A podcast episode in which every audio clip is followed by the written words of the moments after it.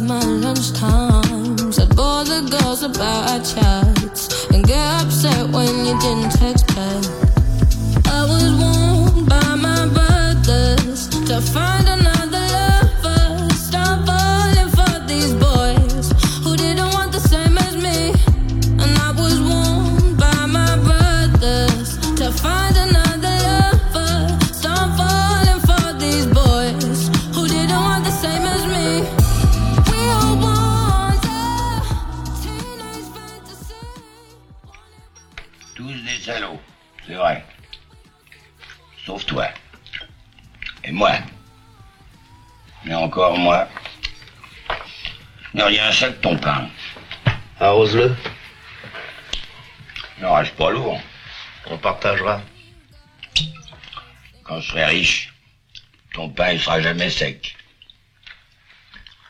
T'auras tout ce que tu veux.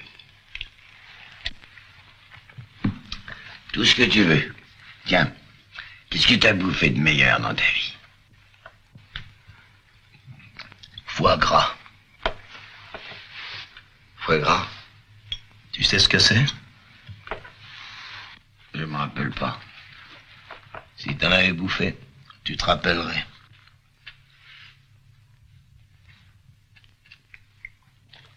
L'artiste, t'es un copain. Écoute-moi bien. Quand je serai riche, tu me donneras du foie gras. Tant que t'en voudras.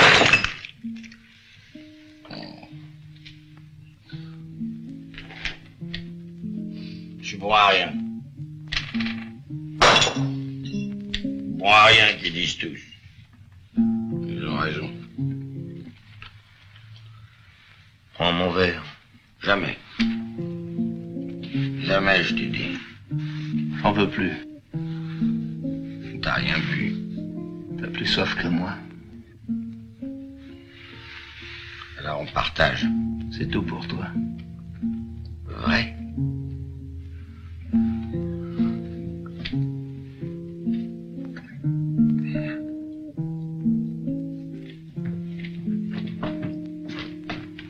Je suis un salaud. Comme tout le monde. Plus que tout le monde. Tu me demandes bien ce que je fous sur la terre. Rien. J'ai envie de me pendre. Tu me l'as déjà dit. Quand ça? Adieu l'artiste. Au revoir, Juju. Je me pendrai demain. C'est ça. À demain.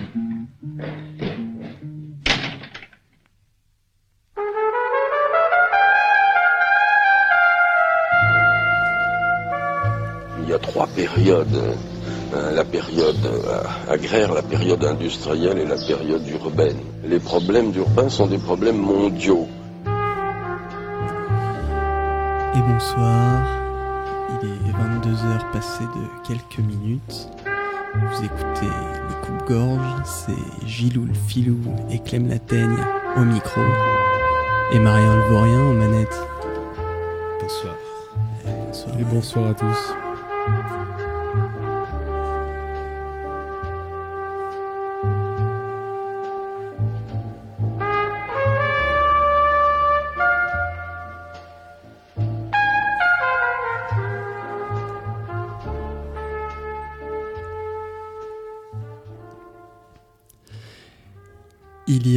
100 ans et un jour, l'armistice était signé, le chant des obus et les cris des canons s'essoufflaient lentement. Les quelques poilus chanceux d'être encore en vie rentraient chez eux, un peu plus légers de quelques amis tombés au front. La Grande Guerre tirait sa révérence, tandis que le chauvinisme, jadis bruyant, célébrait la victoire avec, au fond de la gorge, une indéniable amertume. Un goût de gâchis altérait sans aucun doute le triomphe de petits chefs qui prévoyaient quatre ans plus tôt une guerre éclair et sans encombre, un succès quasi immédiat acquis au prix de quelques formalités. Quatre années donc de balles sifflantes, d'éclats d'obus, de baïonnettes rouges de sang et de rouille, de gaz moutarde, de tranchées boueuses et glaciales. Quatre années de propagande distillée par une presse acquise à la cause des grands patrons, trop heureuse de chanter les louanges des puissants, espérant par là même s'approprier un peu de leur pouvoir. Quatre années également de censure, de lettres d'amour jamais parvenues et de récits désespérés jamais envoyés. La der des der terminait de vider les campagnes et mettait un point final à l'exode rural. Grâce à elle, la, la, société découvrait que les femmes, elles aussi, pouvaient massivement rejoindre les usines et s'adonner au plaisir du travail à la chaîne. Sous fond de patriotisme, le capitalisme parachevait donc inexorablement son œuvre. Les monuments aux morts parsèment aujourd'hui les places des villages, narrant dans la plus grande monotonie le nom d'individus réunis pour l'occasion sous d'imparable mort pour la France. Mort en vain, tué par la patrie serait plus juste, comme il serait plus juste de se dispenser de cette mascarade républicaine qui veut que chaque année l'on dépose au pied de ces blocs de pierre ou de béton une gerbe de fleurs habillée d'une écharpe aux couleurs de la nation tant aimée. Maudite soit la guerre, maudite soient ceux qui les déclenchent et envoient des innocents mourir à leur place. Maudits soient les décideurs, les exploiteurs et les donneurs de leçons. Abat l'autorité sous toutes ses formes, sur tous les continents et à travers tous les âges. Plus de doute possible, vous êtes bien dans le coupe-gorge, l'émission urbaine qui s'exprime tant bien que mal parce qu'elle a le couteau entre les dents. Nous sommes ensemble jusqu'à 23h pour une émission consacrée à l'espace public. Pour l'aspect musical, en ce moment même, on écoute When I'm Laid in Earth de Purcell, et là, c'est interprété par la Veneziana, un ensemble qui nous vient d'Italie. Pour la suite des événements, l'album Chemin des Dames, Adieu la vie, Adieu l'amour, sorti en 2017, va nous accompagner quasiment jusqu'à la fin de l'émission, c'est un album en hommage au centenaire de la Grande Guerre. Et on commence tout de suite avec le titre Ernest et Louisette écrit et interprété par Bart Sella.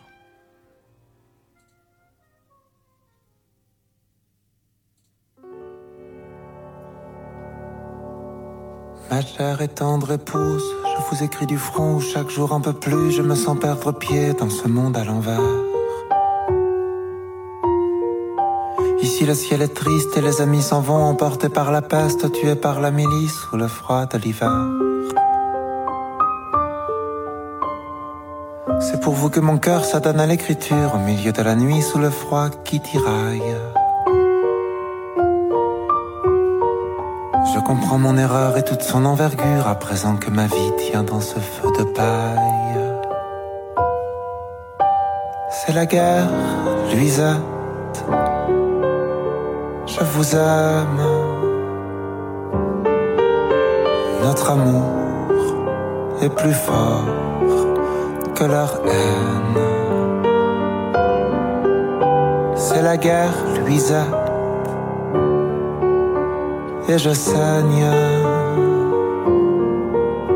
On sera plus fort à deux si l'on.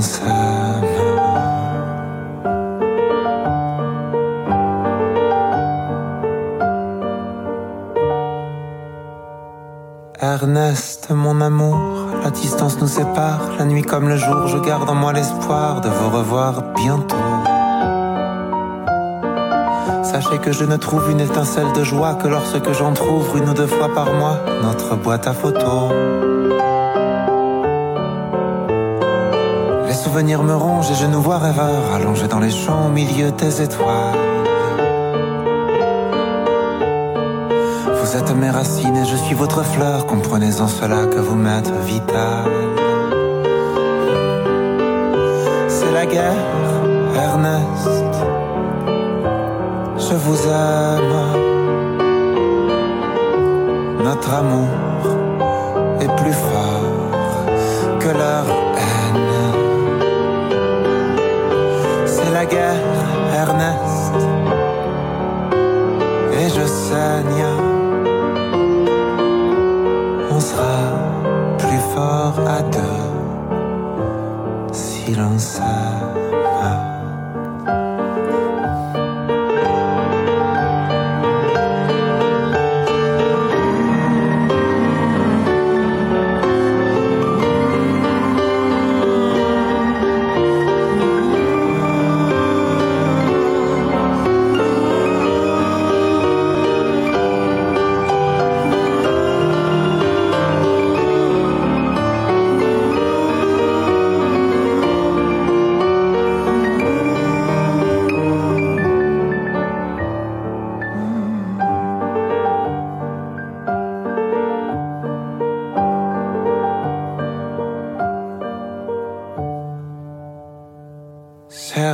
Chère Luisette Bonetti, vous ne me connaissez pas, mais j'ai la lourde tâche d'avoir à vous conter une bien triste nouvelle. Hier dans la nuit, en rentrant du combat, votre mari tremblait notre feu de bois n'était plus au réveil. Ernest est mort de froid auprès de ses amis, il repose à présent au sein de l'éternel. Madame, gardez la foi, nous combattrons pour lui et pour la liberté d'une France nouvelle. C'est la guerre, Luisette. Les gens saignent. Et le monde perd la tête par la haine. C'est la guerre, Luisette.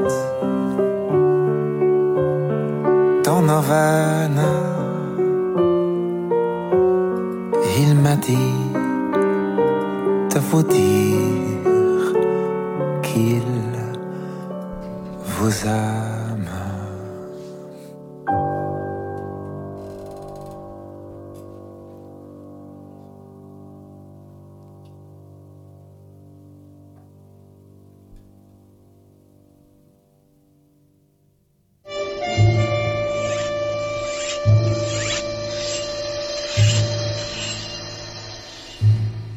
De retour euh, sur les ondes de Radio Campus euh, Clermont avec euh, voilà, un, petit, un premier quart d'heure assez solennel, mais voilà, on avait envie, enfin en tout cas moi j'avais envie un petit peu de, de marquer le coup et de, ce, de ce centenaire de la, de la fin de la, de la Grande Guerre. bon, mais, mais en tout cas, ne vous en faites pas, la suite de l'émission va évidemment euh, suivre euh, son cours euh, dans, la, dans la joie et la bonne humeur. Et donc, comme je vous le disais dans l'édito, eh bien, émission consacrée à l'espace public. Alors, l'espace public, c'est quoi? C'est compliqué, c'est sûr que c'est compliqué de donner une définition comme ça de, de but en blanc, mais on peut dire que euh, déjà il y a deux aspects à l'espace public. L'espace public euh, physique, hein, voilà, la rue, euh, la place, et puis euh, l'espace public euh, discursif, l'espace public du, du discours, donc euh, voilà les, les médias, euh, les réseaux sociaux, etc. Espace public, il y a donc le terme d'espace, c'est donc ce qui signifie que c'est circonscrit, c'est limité, il y a, un dedans, il y a un dehors, et puis euh, public, euh, en opposition finalement avec, euh, avec le privé. Dans l'imaginaire, l'espace public, c'est un petit peu aussi le- l'espace que devraient se réapproprier des habitants, bon, ce qui sous-entend que voilà qu'il y a eu un espace euh, public euh, perdu, euh, jadis propriété joyeuse d'un peuple plus indivisible que Jérusalem. Euh, un des moyens de cette réappropriation, c'est évidemment euh, la fête, euh, la plupart du temps qui est à l'initiative ou en tout cas sous l'œil bienveillant des, pouvoirs publics. On en, avait dit deux mots par rapport à la fête de la musique sur la dernière émission et là-dessus, je, vous conseille un texte de notre ami Jean-Pierre Garnier qui s'intitule Un capitalisme festif, l'espace public réenchanté qui montre finalement comment euh, cette notion-là de festivité dans l'espace public s'inscrit aussi dans une logique de concurrence entre, entre territoires. Euh, l'espace public, euh, bon, c'est aussi une idée qu'on pourrait finalement rattacher à, la démocratie, hein, l'espace public comme espace du débat, d'organisation de la vie, de la cité, etc. Autrement dit, l'espace public comme comme espace euh, politique et, euh, et, on en vient euh, inexorablement à, à, l'agora, hein, l'agora qui rejoint la, la, Grèce antique avec cette notion de citoyenneté, voilà, où la, la, notion de citoyenneté atteint son paroxysme dans, dans cette Grèce antique et, et l'espace de l'agora, espace souvent idéalisé qui vient voilà, subjuguer cette, cette notion. Euh, là, euh, là-dessus, sur cette notion d'agora, je vais essayer de m'appuyer un peu sur Anna Arendt, sur un texte, enfin sur, un texte qui s'appelle Qu'est-ce que la politique? Et, et voilà où elle définit un peu ce qu'est ce qu'est cette agora. Donc l'agora, c'est quoi? C'est la spatialisation, la matérialisation physique de la police, euh, P-O-L-I-S. Euh, et euh, la police, bah, c'est l'espace politique dans lequel on exerce sa liberté de parole. C'est un espace où des individus sont libres d'exprimer leur opinion, de débattre autour de l'organisation de la cité, et c'est en cela que cet espace est politique. Donc on peut exercer euh, sa liberté de parole euh, à condition d'être un individu libre, c'est-à-dire euh, de ne pas être de ne pas être esclave, elle nous dit ni un esclave subissant la contrainte d'un autre homme, ni un travailleur manuel soumis à la nécessité de gagner son pain. Donc finalement, cet espace public, c'est bien l'espace d'un public, d'un certain public qui euh, est libre d'exprimer son opinion. Euh, donc, c'est l'espace, on l'a dit, du débat, donc de la diversité des points de vue, mais des points de vue de ce public-là. Euh, libre, de ce, public qui est libre parce qu'égaux. Donc il faut bien comprendre que c'est parce qu'ils sont égaux entre eux qu'ils peuvent s'exprimer librement. Ces deux notions-là sont indissociables dans l'agora. Euh, dès lors qu'ils ne sont plus euh, entre individus égaux, ils perdent automatiquement euh, leur liberté de parole. Autrement dit, l'espace public cesse d'exister au moment où les individus libres et égaux entre eux ne sont plus réunis au sein d'un même espace, ce qui permet finalement de définir en creux l'espace privé, qui est l'espace qui réunit tout le monde donc ceux qui ont accès à l'agora et ceux qui en sont exclus, c'est-à-dire les travailleurs manuels, ainsi que la familia, donc euh, composée de la mère, des enfants et des esclaves. Voilà, la petite, euh, famille euh, mignonne. spatialement, tout ce qui. Spatialement, pour définir l'espace privé, ce serait donc tout ce qui n'est pas l'agora, c'est-à-dire donc le foyer et euh, la cité moins l'agora, et bien entendu euh, tout ce qui est euh, au-delà des remparts de la cité. Donc l'espace privé, c'est quoi finalement? C'est en creux, si l'espace public c'est l'espace de la liberté et de l'égalité, l'espace privé c'est l'espace de l'inégalité, de la domination et notamment de la domination du père. En conclusion un peu sur cette, sur cette agora, c'est l'espace public, mais c'est l'espace finalement du, public dominant. Euh, elle n'est pas, euh, c'est pas public dans le sens d'accessible à tous. Euh, c'est plutôt public parce qu'il y a une attention et une reconnaissance réciproque d'individus égaux. C'est public parce que c'est l'espace du débat. Et c'est aussi public parce que c'est là où on publicise son point de vue par la parole, mais aussi par l'écrit, parce que la parole, elle, est retranscrite par des poètes et des historiens et atteint ainsi la postérité.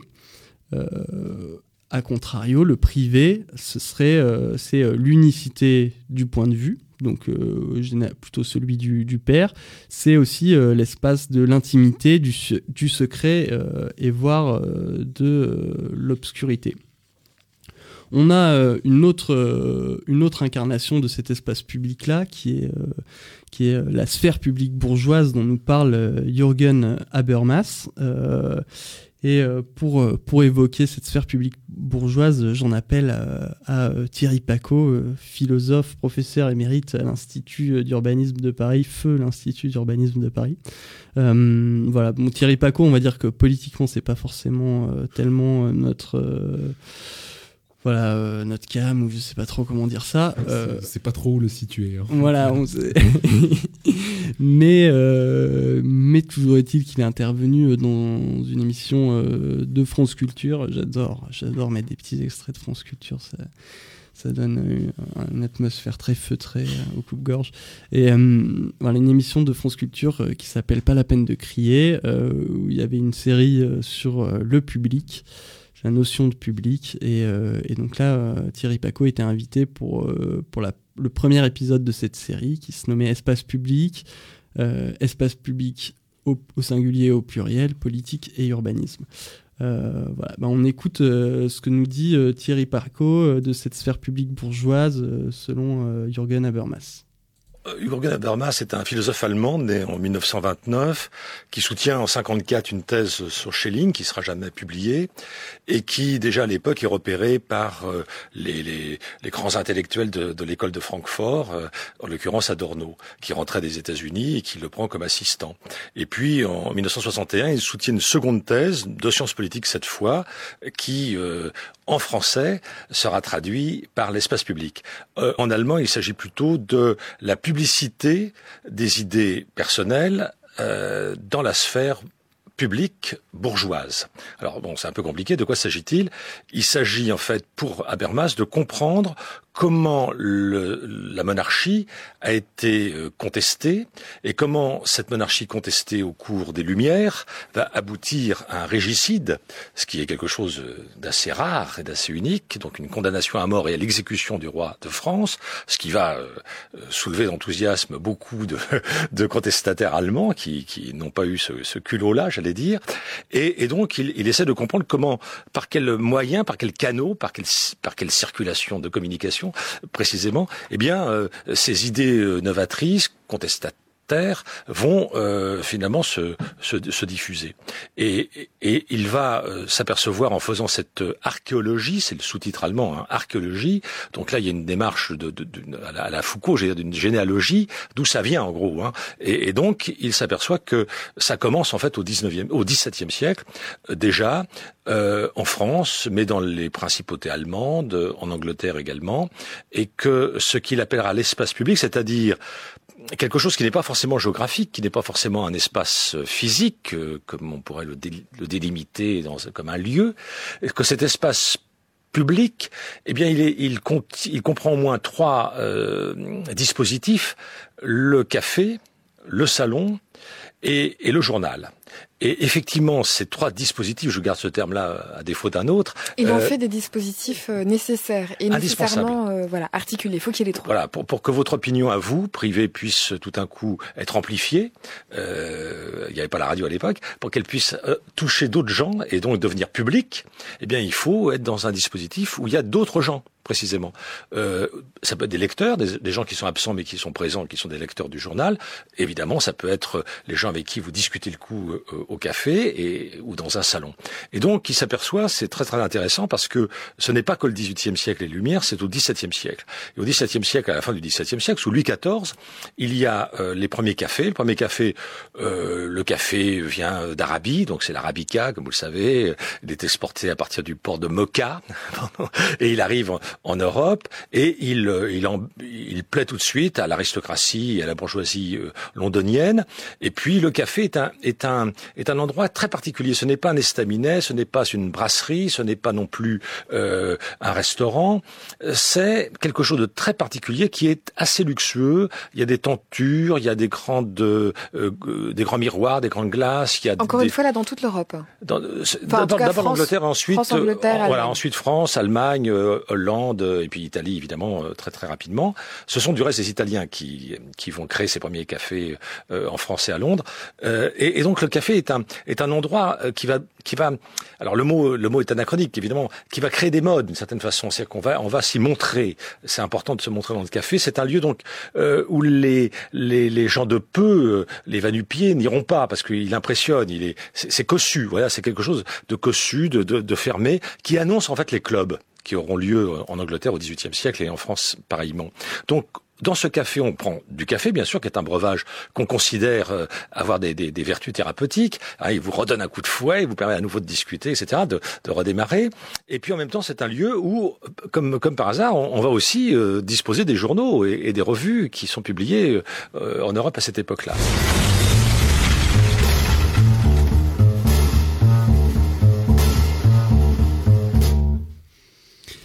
Voilà, donc euh, pour la, sphère publique euh, bourgeoise, euh, selon Jürgen Habermas, donc petit petit cours rapidou, bilou de Thierry Paco là-dessus.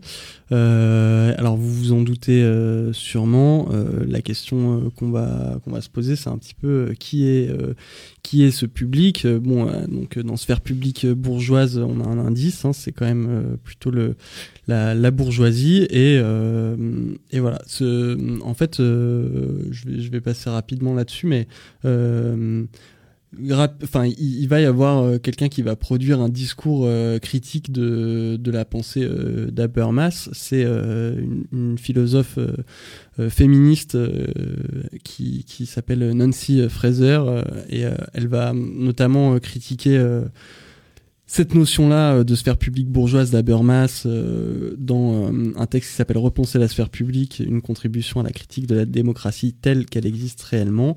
Et, et voilà, donc Nancy Fraser, elle va, elle va nous, elle va critiquer un petit peu ce que dit Habermas dans le sens où voilà elle dit ce que Habermas raconte ça s'applique uniquement aux hommes bourgeois etc Toujours est-il que là, on va écouter euh, une petite présentation euh, de Nancy Fraser. Il y a une émission qui est passée aujourd'hui même sur France Culture, encore une fois, euh, qui s'appelle euh, Tous, Tous Féminins, qui est un, une émission en quatre épisodes.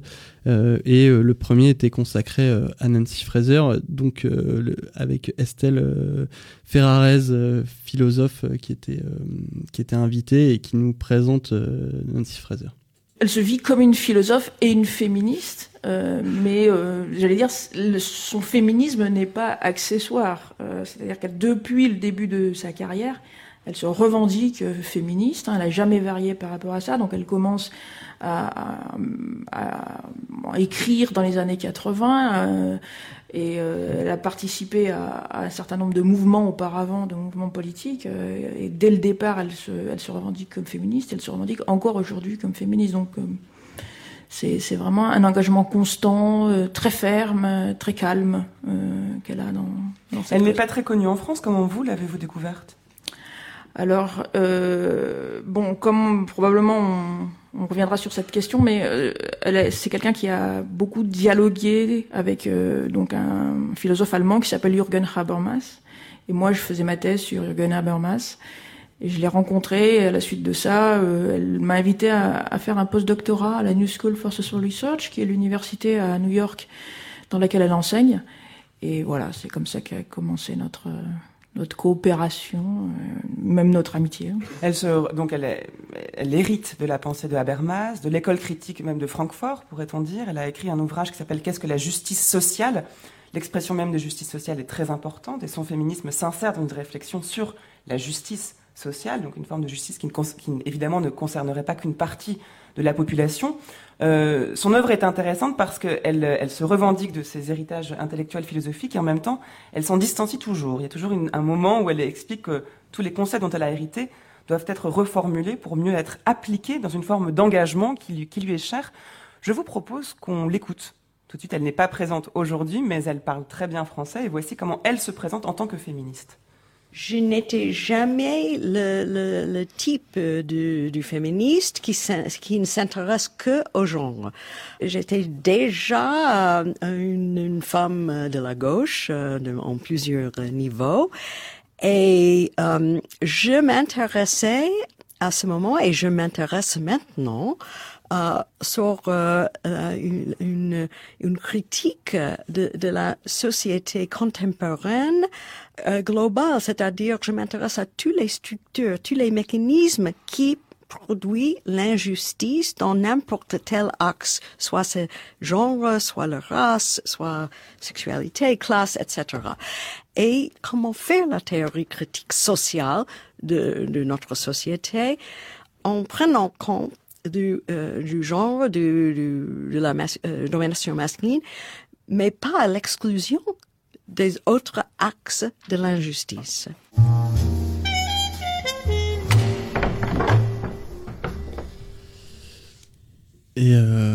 Donc euh, bon, je vous conseille de, donc d'écouter cette cette émission, euh, les chemins de la philosophie, avec cet épisode, enfin cette série consacrée au, au féminisme.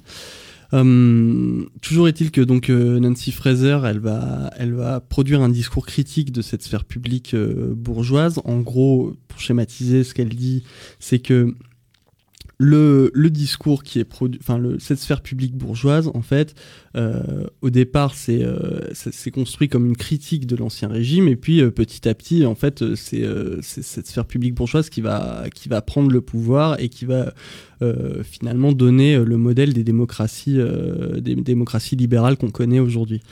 Et, euh, et donc, euh, cette sphère publique bourgeoise, elle se, elle se caractérise par le fait qu'elle prend euh, position sur, par rapport à l'intérêt général, avec une vision séculaire de la, de la société. Le discours critique, en fait, vis-à-vis de l'ancien régime se sécularise et on va avoir, en fait, un discours basé plus, plutôt sur, sur la raison et sur, sur l'intérêt général. Et en fait, euh, c'est là où, le, on va dire euh, qu'il y a une sorte de, petite euh, tension, c'est-à-dire que cet intérêt général, il est exprimé par des, des, hommes bourgeois. Et donc, ce que nous explique Nancy Fraser, c'est que le jeu devient, se transforme en nous. Et, et c'est là où finalement le, bas blesse. Et en gros, cette sphère publique bourgeoise, elle, elle comme, euh, euh, on va dire, comme postulat que ce qu'ils expriment comme étant l'intérêt général est de l'ordre du public et que le reste est de l'ordre du privé. Et le privé, c'est quoi? C'est effectivement euh, ce qui se passe dans le foyer et c'est aussi ce qui se passe d'un point de vue économique. En fait, c'est aussi une critique à la base de euh, il y a cette bourgeoisie naissante euh, qui, qui débarque et puis euh, l'État donc l'ancien régime est pas est un peu mécontent de cette bourgeoisie naissante, il se mêle un petit peu de leurs affaires et donc la le discours critique consiste aussi à dire euh, que l'État ne doit pas se mêler des, du privé.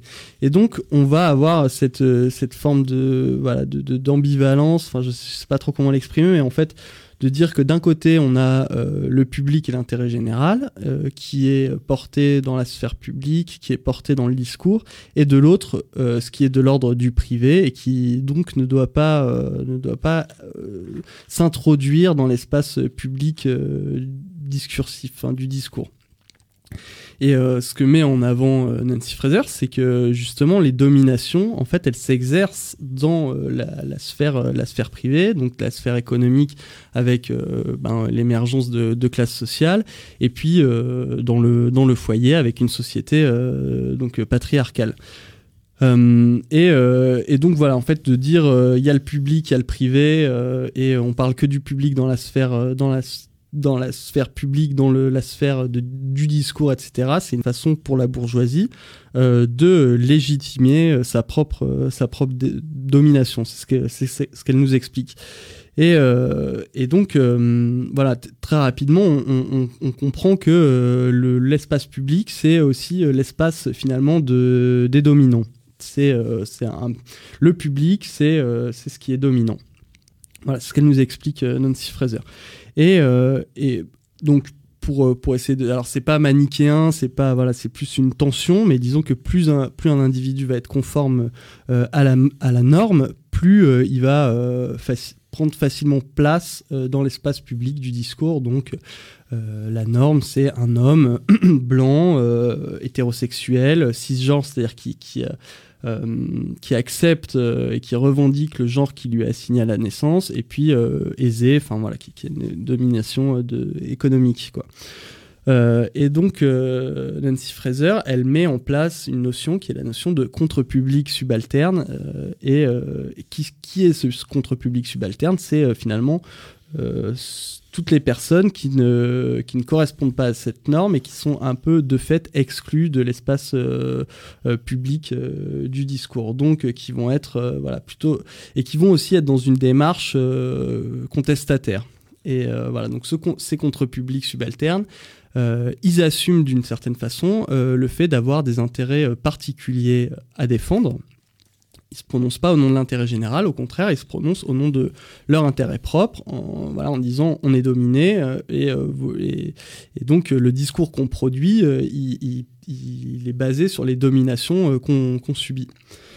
Et donc, et qui sont des dominations qui s'exercent dans euh, la, sphère, euh, la sphère privée. Donc en, fait, tout l'enjeu de ces contre-publics subalternes qu'elle décrit, euh, c'est de faire rentrer ce qui relève du privé, de l'intime, dans la sphère publique. Finalement, c'est un peu le slogan féministe des années 60-70, le privé est politique, voilà, où, où la question, par exemple, des, violences faites aux femmes, des violences conjugales, voilà, où on va on va tenter de publiciser euh, cet événement qui a, lieu dans la sphère euh, privée.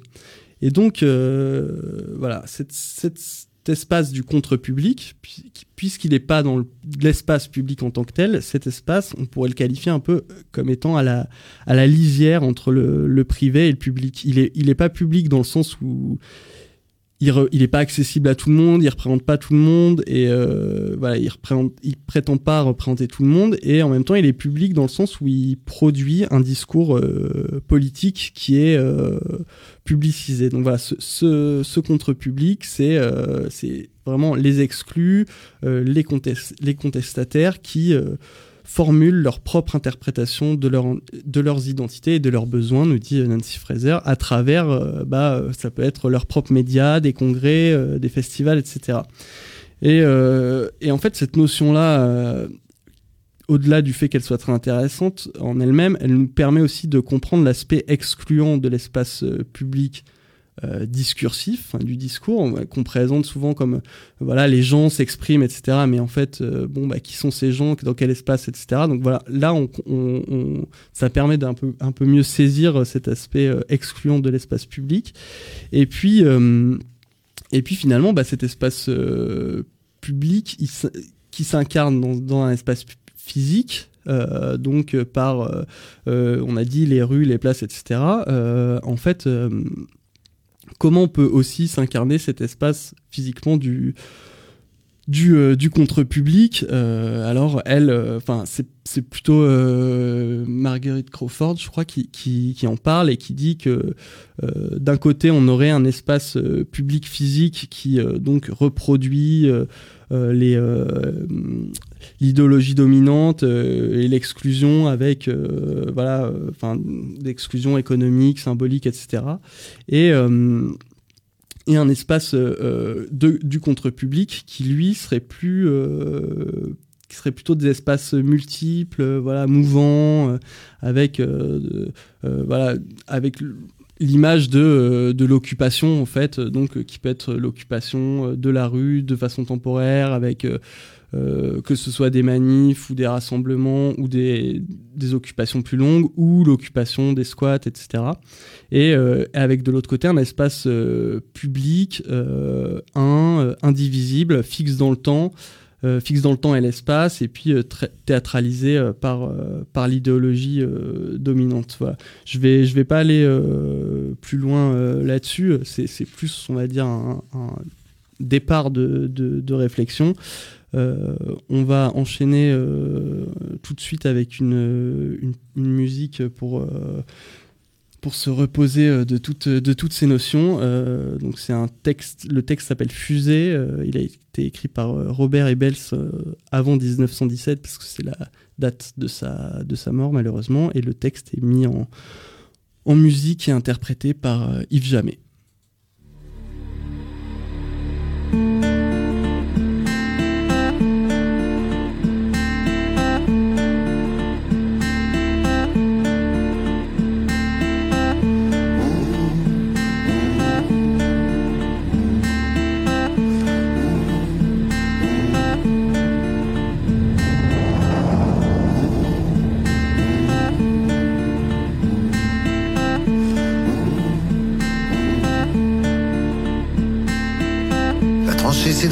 Linceul des ténèbres.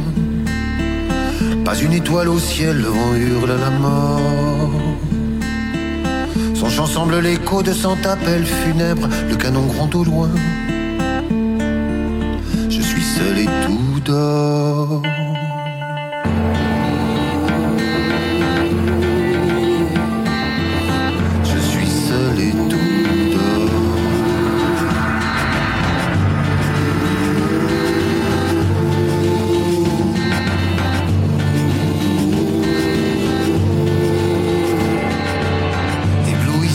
Soudain jaillit de l'ombre. Une fusée s'élance et monte dans la nuit. Elle éclaire un instant, les cadavres sans nom retombent lentement et meurent sans aucun bruit.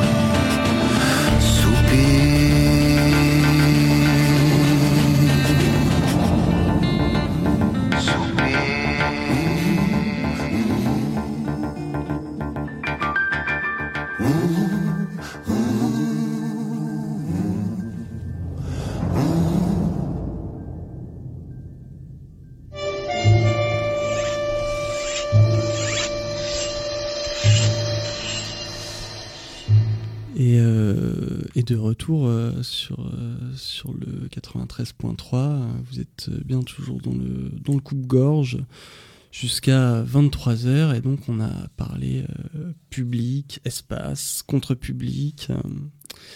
et je sais pas, peut-être que ça t'inspire quelques, quelques réflexions. réflexions oui, dans un premier temps, j'aimerais revenir sur ce que tu as dit sur l'origine antique, on va dire, de l'espace public, parce qu'il y a quelque chose qui est assez intéressant, même de voir dans l'évolution de cet espace public, c'est de constater qu'à l'origine, euh, l'agora, en fait, est un vide, et que même au moment où euh, les, euh, les, différentes, les différents comptoirs étaient, étaient mis en place sur les côtes méditerranéennes, en fait, la première communauté grecque, il y avait un corps, en fait, de, de géomètres ou d'ingénieurs qui était institué, et dont le but était de définir ce qui, dans un premier temps, n'était pas construit.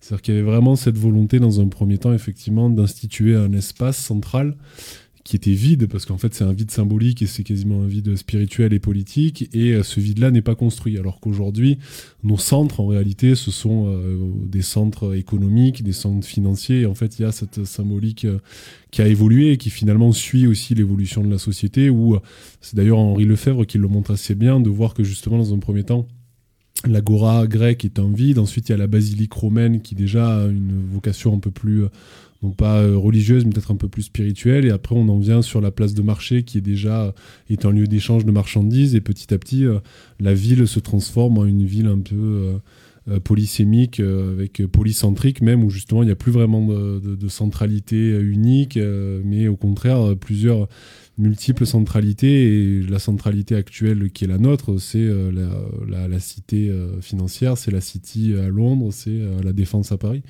Mais c'est quand même intéressant de voir qu'à l'origine, ce vide-là, effectivement, il présuppose une forme d'égalité entre les différentes parties.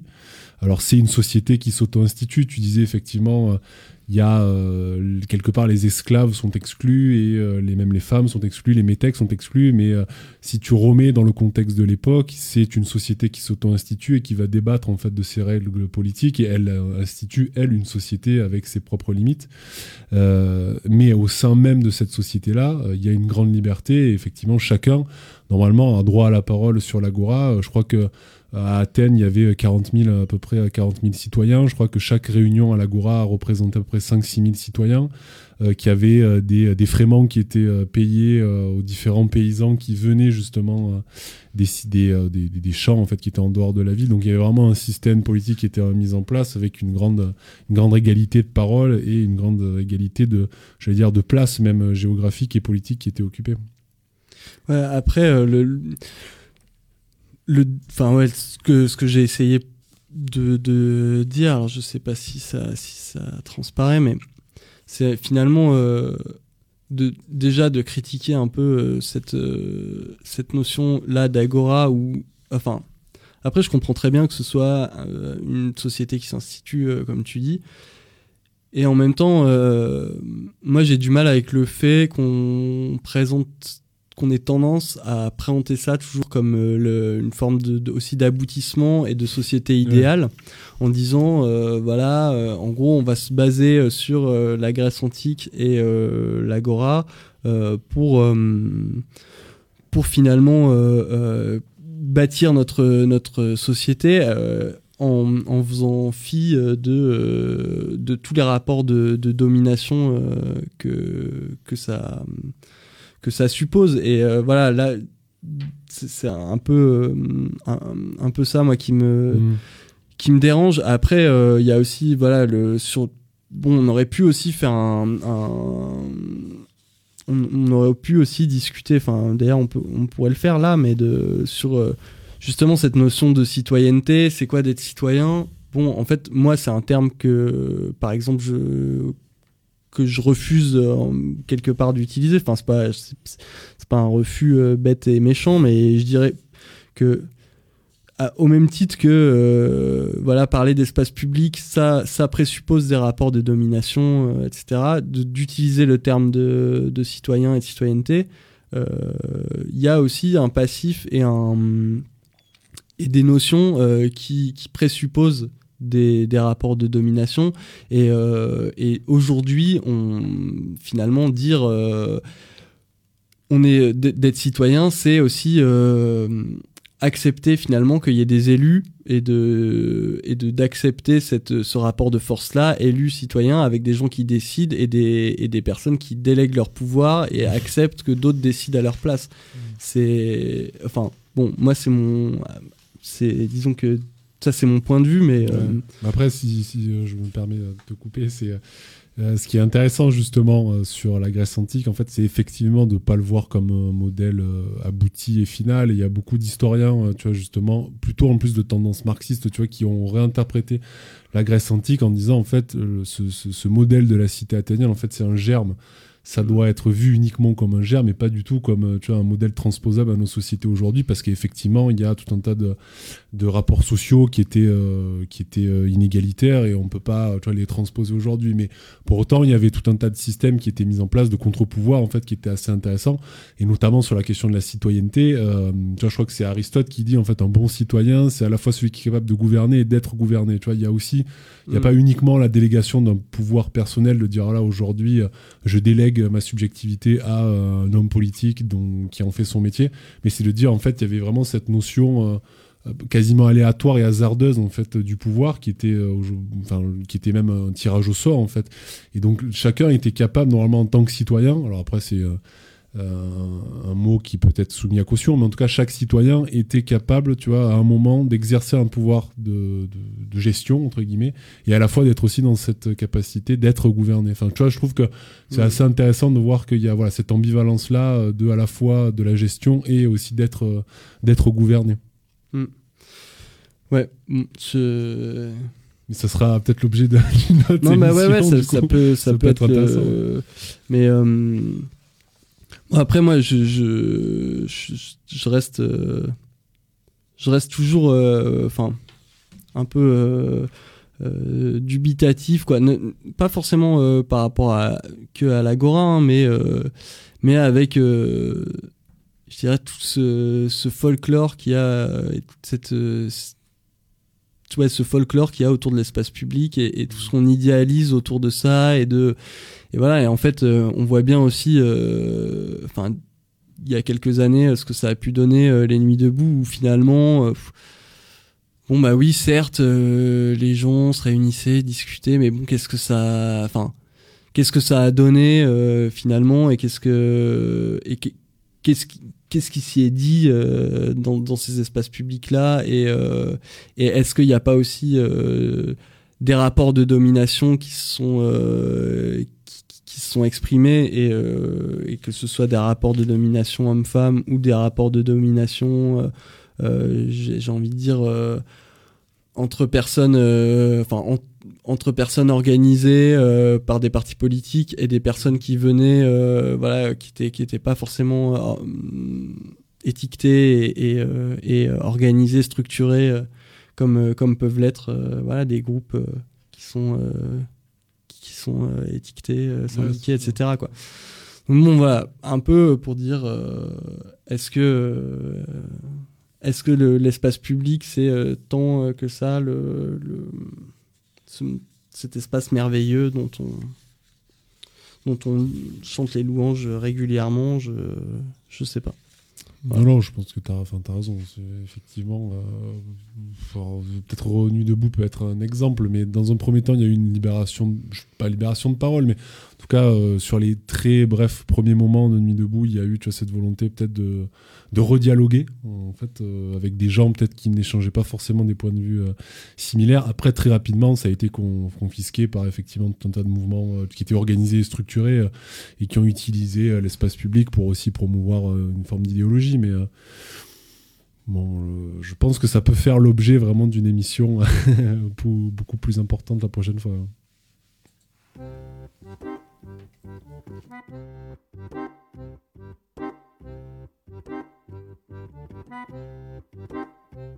La mattina del 5 di agosto si muovevano le truppe italiane per Gorizia alle terre lontane e da lente ognuno si partì. Sotto l'acqua che pareva rovesci.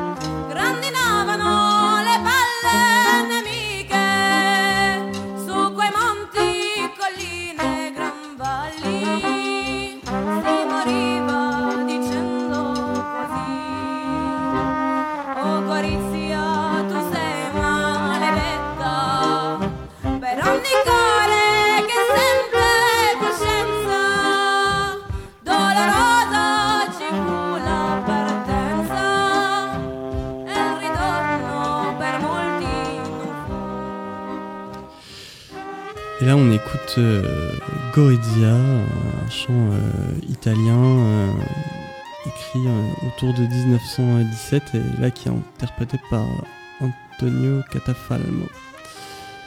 Et, donc je répète aussi le chant des dames, Adieu la vie, adieu l'amour, qui nous a quelques chants de, de, cet album qui nous a accompagnés, que vous pouvez retrouver sur, sur internet sans souci.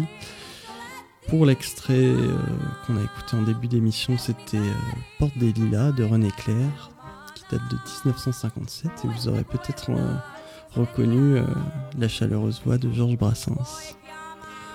Pour, pour l'agenda, nous, on vous conseille d'aller à l'exposition 14-18, la guerre s'écrit au féminin, qui, que vous pouvez retrouver jusqu'au 14 décembre et qui a lieu à l'hôtel du département, donc euh, à l'angle de, des rues Saint-Esprit et Saint-Genet.